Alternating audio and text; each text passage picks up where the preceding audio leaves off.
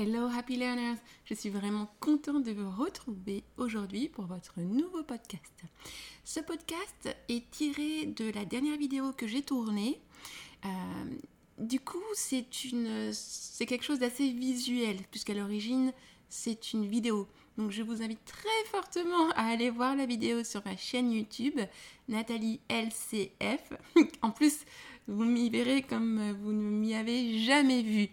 Euh, je suis, comment dirais-je, dédoublée. je suis en quelque sorte dédoublée dans cette vidéo. Euh, donc si vous voulez avoir euh, ce côté fun de la vidéo, ben, allez sur ma chaîne YouTube.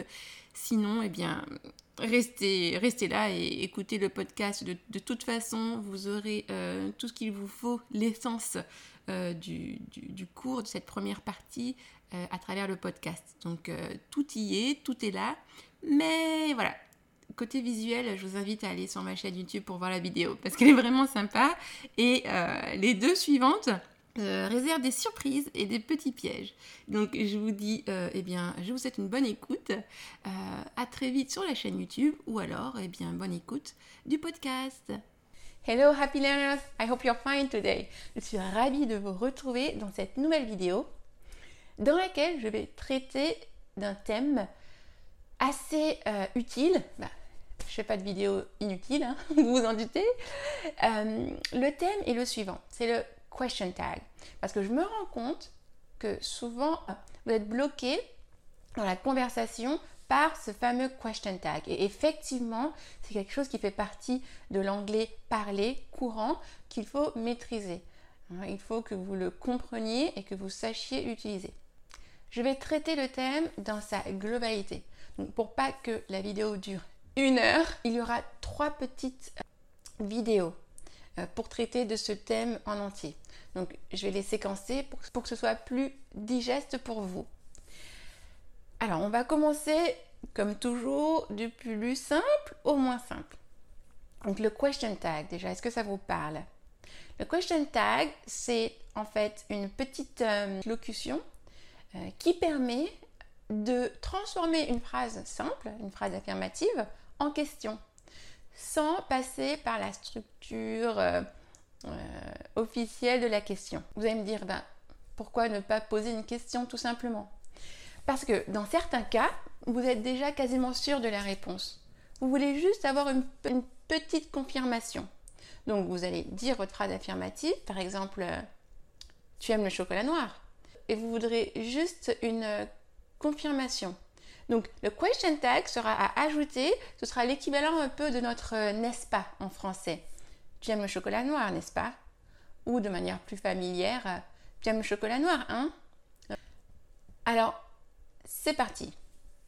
Déjà la structure. Comment est-ce que le question tag se forme?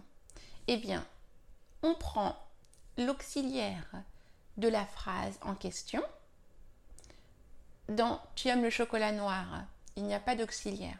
Donc s'il n'y a pas d'auxiliaire dans la phrase, c'est que l'auxiliaire à utiliser sera l'auxiliaire do. OK? Donc on prend l'auxiliaire présent dans la phrase s'il n'y en a pas, c'est l'auxiliaire doux, à la forme inverse de la phrase. Donc si la phrase était affirmative, comme celle-là, tu aimes le chocolat noir, n'est-ce pas? L'auxiliaire sera à la forme négative. Et à l'inverse, si la phrase est négative, tu n'aimes pas le chocolat noir, n'est-ce pas? Eh bien, en anglais, l'auxiliaire sera positif. Hmm? Donc plus, moins, moins, plus. On fait un peu de maths, mais ça simplifie les choses.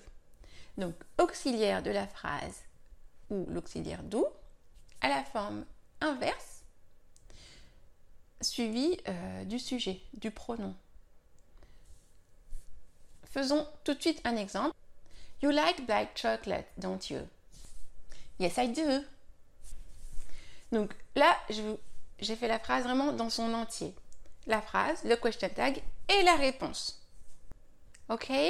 Un autre exemple avec comme sujet elle, troisième personne du singulier. She loves swimming. She loves swimming. pareil, dans cette phrase, il n'y a pas d'auxiliaire. Donc l'auxiliaire que nous allons utiliser est l'auxiliaire do, mais attention, l'auxiliaire s'accorde avec le sujet. Étant donné que c'est she, troisième personne du singulier, l'auxiliaire ce sera donc does. La phrase étant positive, does va être négatif, doesn't, et on reprend le sujet she. Donc la phrase, le question tag et la réponse, la réponse potentielle, ça nous donne She loves swimming, doesn't she? Yes, she does. Maintenant, on va faire un exemple avec une phrase négative. He doesn't call you every day. He doesn't call you every day. Doesn't, négatif. Donc, l'auxiliaire, il, y a un auxiliaire, c'est une phrase négative. Vous savez d'emblée que c'est does. Forme inverse, ce sera positif puisque la phrase est négative. He doesn't call you every day, does he? Yes, he does. Vous voyez? Un dernier exemple avec une phrase négative, toujours au présent, mais avec l'auxiliaire être. He is sick. He is sick. La phrase est positive. Il y a un auxiliaire dans cette phrase qui est l'auxiliaire be. Donc vous avez déjà l'auxiliaire à utiliser dans le question tag et vous devez le mettre à la forme inverse. He is sick. Positif. Donc dans le question tag négatif. He's sick, isn't he? Yeah, I'm afraid he is. Voilà, j'espère que la formulation et l'utilisation du question tag est beaucoup plus claire pour vous maintenant. Dans la prochaine vidéo, nous continuons l'étude du question tag, mais cette fois-ci avec un autre temps. Nous avons étudié le question tag au présent.